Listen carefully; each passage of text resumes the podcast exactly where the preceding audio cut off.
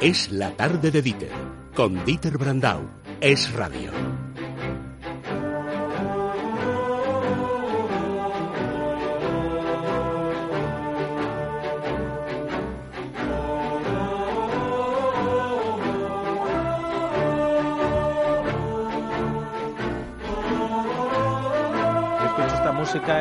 En vez de maestro me da por llamarle camarada Moros. Buenas tardes. Bueno, no, no hay que pasarse, ¿eh? No, pero esta es una hermosa música de Morricone, de una hermosa película que es Novecento de Bertolucci. Esto significa, es ese momento, digamos, de la marcha del pueblo hacia adelante, como quieras llamarlo, manifestación, huelga, y para el tema del primero de mayo y de sindicatos, pues nos viene bien. También, mira, hay otras películas que están pues muy bien. La huelga de Eisenstein, claro, de una línea, el, Germinal, Germinal basado en Solá, o también, eh, bueno, hay una muy discutida, claro, On the Waterfront, la ley del silencio, donde se ve los sindicatos ya que reprimen la libertad individual, la Delia Kazan de, de Marlon Brando, bueno, Hoffa, que presenta a este sindicalista que no era un santo, precisamente. Y, al que todavía están buscando. La clase operaria va in paradiso, que es muy graciosa, de Elio Petri. Bueno, es un, un tema, el de los sindicatos, que tiene una parte histórica y una parte actual. Como es un tema muy polémico, yo, como siempre, intento ser lo más ecuánime posible. Pues eh, es que ha llegado Moros y ha dicho, vamos a ver, vamos a ver, vamos a ver, porque los sindicatos han evolucionado mucho. No es lo mismo no es lo mismo lo de ahora que lo de antes. Por ejemplo, tú fíjate, vamos a recuperar, digo a la hora de líderes eh, sociales y sindicales, pero si tú ahora mismo sales a la calle y le preguntas a la gente, no, no. Eh, líder de UGT y de comisiones obreras. Dice, ¿qué? ¿Qué? Pues fíjate, yo creo que más de uno diría, sí, hombre, sí, el de UGT, Nicolás Redondo. Cuando has dicho que el gobierno ha sido duro, yo no meto al gobierno, por lo que he dicho antes, porque tiene un debate dentro de cinco días, te meto a ti. Y has sido duro tú con los trabajadores y hablando con los empresarios. ¿Y sabes cuál es tu problema? Tu problema, Carlos, son los trabajadores. Nicolás Redondo, Urbieta, con Carlos Olchaga en el debate. Y fíjate, oh, ahí va, o sea, que este nos atiza. Felipe González, ¿qué hizo? Le quiero decir al compañero del partido, compañero socialista Nicolás Redondo, secretario general de la UGT, que tiene una silla esperándolo en la nueva comisión ejecutiva. claro, el abrazo, el abrazo del oso. Esto en UGT, pero es que eran en comisiones más. Claro, pero es que, pero es que claro, eran gente que estaba trabajando en la Perkins. claro. Eh, y que se la había jugado de verdad. Marcelino Camacho. El ejemplo que han dado es terrible.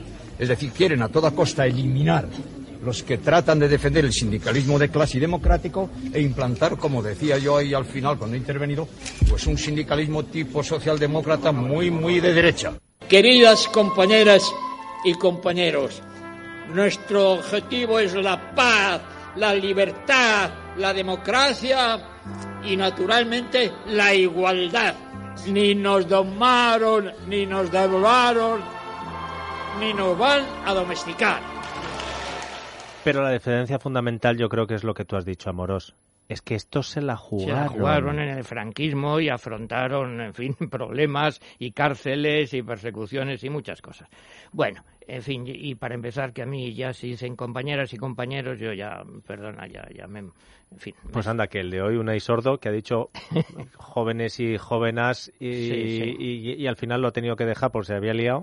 así estamos, así nos va. Bueno, Vamos a ver, intentemos ser ecuánimes, ¿eh? Yo lo intento siempre, no sé si lo consigo.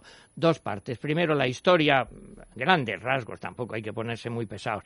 Mira, mm, para empezar, los sindicatos son, si no me equivoco, y tú me corriges, que sabes más que yo de esto, claro, eh, son los herederos de lo que se llamaba en la Edad Media, por ejemplo, los gremios. Los gremios medievales son asociaciones de trabajadores que además en la Edad Media, pues eso incluía unos exámenes y unos grados, lo de ser aprendiz, oficial o maestro. Y eso aparece, por ejemplo, en una ópera de Wagner, en Los Maestros Cantores de Nuremberg, claro. Luego, eh, pues es una unión de trabajadores para defender sus intereses frente a los empleadores, digámoslo así. Se discute si se puede llamar también sindicato a las organizaciones de los patronos. Bueno, esto en Inglaterra se llaman las trade unions. ¿Y qué mecanismos de presión tienen? Bueno, por supuesto, pues hay la negociación colectiva, pero si no se llega a un acuerdo, la huelga que es el tema central. Y esto ahí me paro un momento y ahí me voy a la actualidad, la huelga que sigue sin haber ley de huelga en España que siempre la anuncian, eso, y nadie se atreve a hacerla. Pero en lo que sí se coincide es en algo que tú estás diciendo, siempre con motivos laborales. claro. Si no hay motivos laborales, no se puede hacer una huelga. Por eso cuando se habla de otro tipo de huelgas, dice, pero si es que no puede ser. Es, otra historia. buena o mala. Bueno, después decimos, pues hay una cosa que se llama la Organización eh, Integral Internacional del Trabajo en la ONU, y históricamente, pues podemos decir, en el año 1864 en Londres eh, se crea la primera internacional, luego en el 89 la segunda internacional, que es la que a la vez se declara el primero de mayo como Día Internacional de los Trabajadores, en memoria de aquellos sindicalistas, en fin, ejecutados en Chicago. Bueno, en España, pues eh, el nacimiento aproximado, por dar muy, muy pocas fechas. Eh, por un lado está la UGT que nace 1888. Estamos hablando, insisto, finales del siglo XIX y la crea Pablo Iglesias, que era tipógrafo. Pablo Iglesias, el de entonces.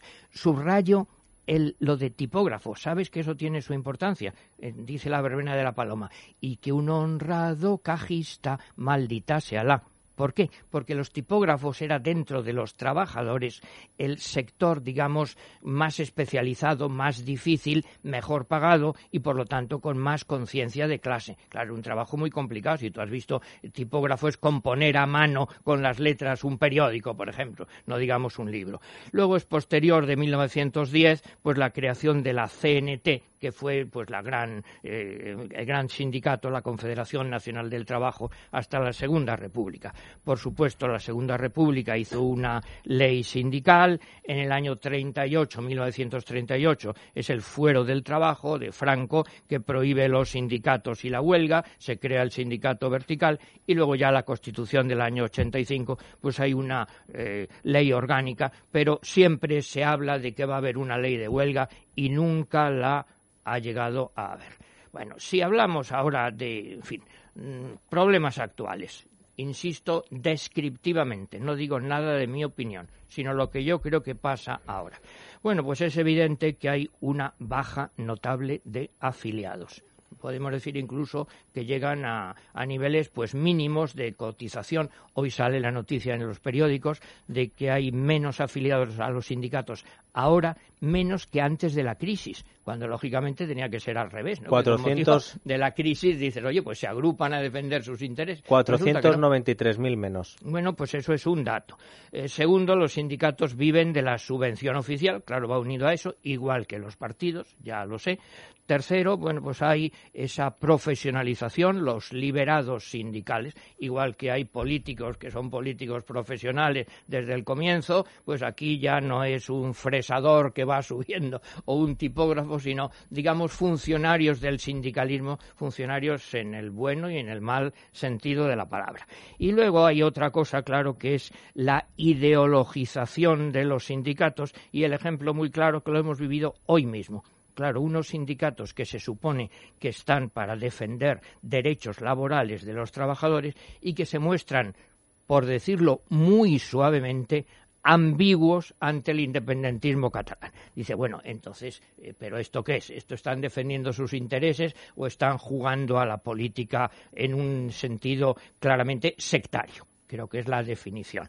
Bueno, y lo que opina mucha gente, creo yo, estoy un poco intentando dar el, término medio, es que los sindicatos, por supuesto, han conseguido muchas cosas, eso es evidente, pero que muchas de las reclamaciones que se hacían en el siglo XIX, pues ya están aceptadas pues por todos los países, digamos, de nuestro mundo civilizado normal. Ya no trabajan los niños, como en las novelas de Dickens, pues ya hay una jornada laboral de un número determinado de horas, aquellas reclamaciones históricas, y hay pues algunas gentes que piensan que quizás los sindicatos pues se han quedado un poco viejos a la altura del siglo XXI para atender a las nuevas realidades.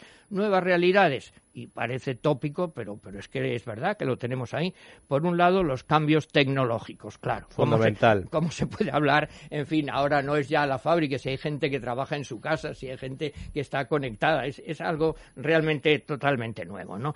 También, eh, bueno, el papel de las mujeres, claro, que antes no existía, el papel social y laboral, el protagonismo femenino, eso es una novedad importantísima. Los movimientos estudiantiles, pues también insisto, para bien o para mal, pero esa división del el obrero, el patrono, bueno, hay muchas realidades sociales de ahora que no encajan, que mucha gente no se siente creo yo, ni obrero ni patrono, pues son unos modestos trabajadores como tú y, como yo que intentamos. ¿Y, yo que soy burgués o proletario? Claro, es que dices, bueno, pues mire usted, yo soy una persona que trabaja, intenta ganarse la vida y, ya está. También la realidad, claro, del tercer mundo, que eso es que hay que distinguir muy claramente, pues no es lo mismo cuando estás hablando de Afganistán que si hablas de Nueva York. Eso es absolutamente obvio. Y también otra cosa que son los movimientos migratorios entre otras muchas cosas.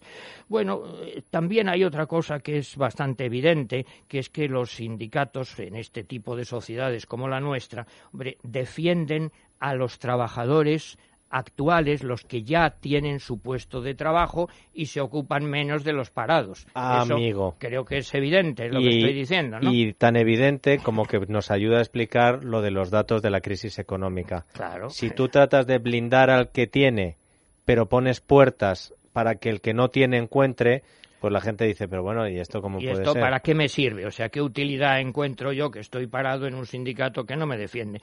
Y luego, en definitiva, también insisto yo mm, que parece, no sé si es una manía mía, pero eh, claro que es que nadie se ha atrevido, ningún partido político, a hacer una ley de huelga, a fijar unas condiciones, con lo cual, pues la mayoría de las huelgas que surgen en España, pues son huelgas eh, políticas, eh, salvajes, sin una regulación que no se sabe qué hacer. Y eso hace que pierdan credibilidad. Fray Josefo, buenas tardes. Buenas tardes, Dieter. ¿Y a ti el tema sindical te ha inspirado? ¿Ha sido alguna musa eh, pues de comisiones mérito, ¿eh? y UGT para escribirnos algo? Sí, sí, sí, sí, algo me ha inspirado. He escrito una letrilla, que es una estrofa de octosílabos con un estribillo, sobre los sindicatos mayoritarios, sobre comisiones y UGT. Pues la escuchamos. Vamos. Primero de mayo es hoy, si no equivoco los datos día en que los sindicatos más rajan contra Rajoy. Y si me permiten, voy a hacer de un par de cuestiones sobre este asunto hincapié. Comisiones y UGT. Las cuotas del afiliado no dan para casi nada. La auténtica morterada la reciben del Estado, que bien lo tienen montado, pues trincan las subvenciones y se forran de parné. Comisiones y UGT liberados del trabajo que paga el contribuyente, que no se pierden un puente defendiendo a los de abajo, qué placentero relajo, de perpetuas vacaciones que abonamos yo y usted, comisiones y UGT. En la clandestinidad no vivían del chanchullo, se arriesgaban a ir al trullo, pues no había libertad pero es que en la actualidad son funcionarios poltrones con prebendas y carné, comisiones y UGT. Protegieron al currante de abusos y despotismos ayer, pues hoy a ellos mismos se defienden, ya es bastante. Sujeta es como el diamante, absurda sus opiniones e increíble su tupé. Comisiones y UGT. Dan cursos que no lo son cobrándolos, por supuesto, esquilman el presupuesto con deleite y con fruición. Y como está en el guion, hacen manifestaciones de bullanga y paripé, comisiones y, UGT. Acostumbrados están a coacciones y bravatas, y encima a los separatas su apoyo ahora les dan para integrarse en el plan de la nación de naciones, no sé cuánto es su caché, comisiones y, UGT. Igual trincan del Estado que de las autonomías, trincan de las alcaldías y por ERE realizado, trincan por cada afiliado y de las diputaciones, incluso las del PP. comisiones y UGT. y UGT. Entiéndanme, no pretendo que no haya sindicatos. Y si fueran más baratos y autónomos, estupendo. Y financiados, entiendo, de sus cuotas y porciones. Y no a la remanguillé. Comisiones Y UGT. La rima aguda funciona perfectamente. Y es además em, contagiosa, Moros. Sí, claro, bueno, tiene ese poder comunicativo. Gracias, Fer Josef, un abrazo. Estupendo. Venga, un abrazo, adiós. Gracias, Amoros. En fin, te podría contar tantas anécdotas lamentables, pero cualquiera de nosotros que ha vivido eso las conoce. Eh, gracias por haber venido a trabajar este día festivo aquí a Radio Amoros. Bueno, no sé qué somos, si, si currantes tercera Del mundo del- o qué. Del vulgo proletario.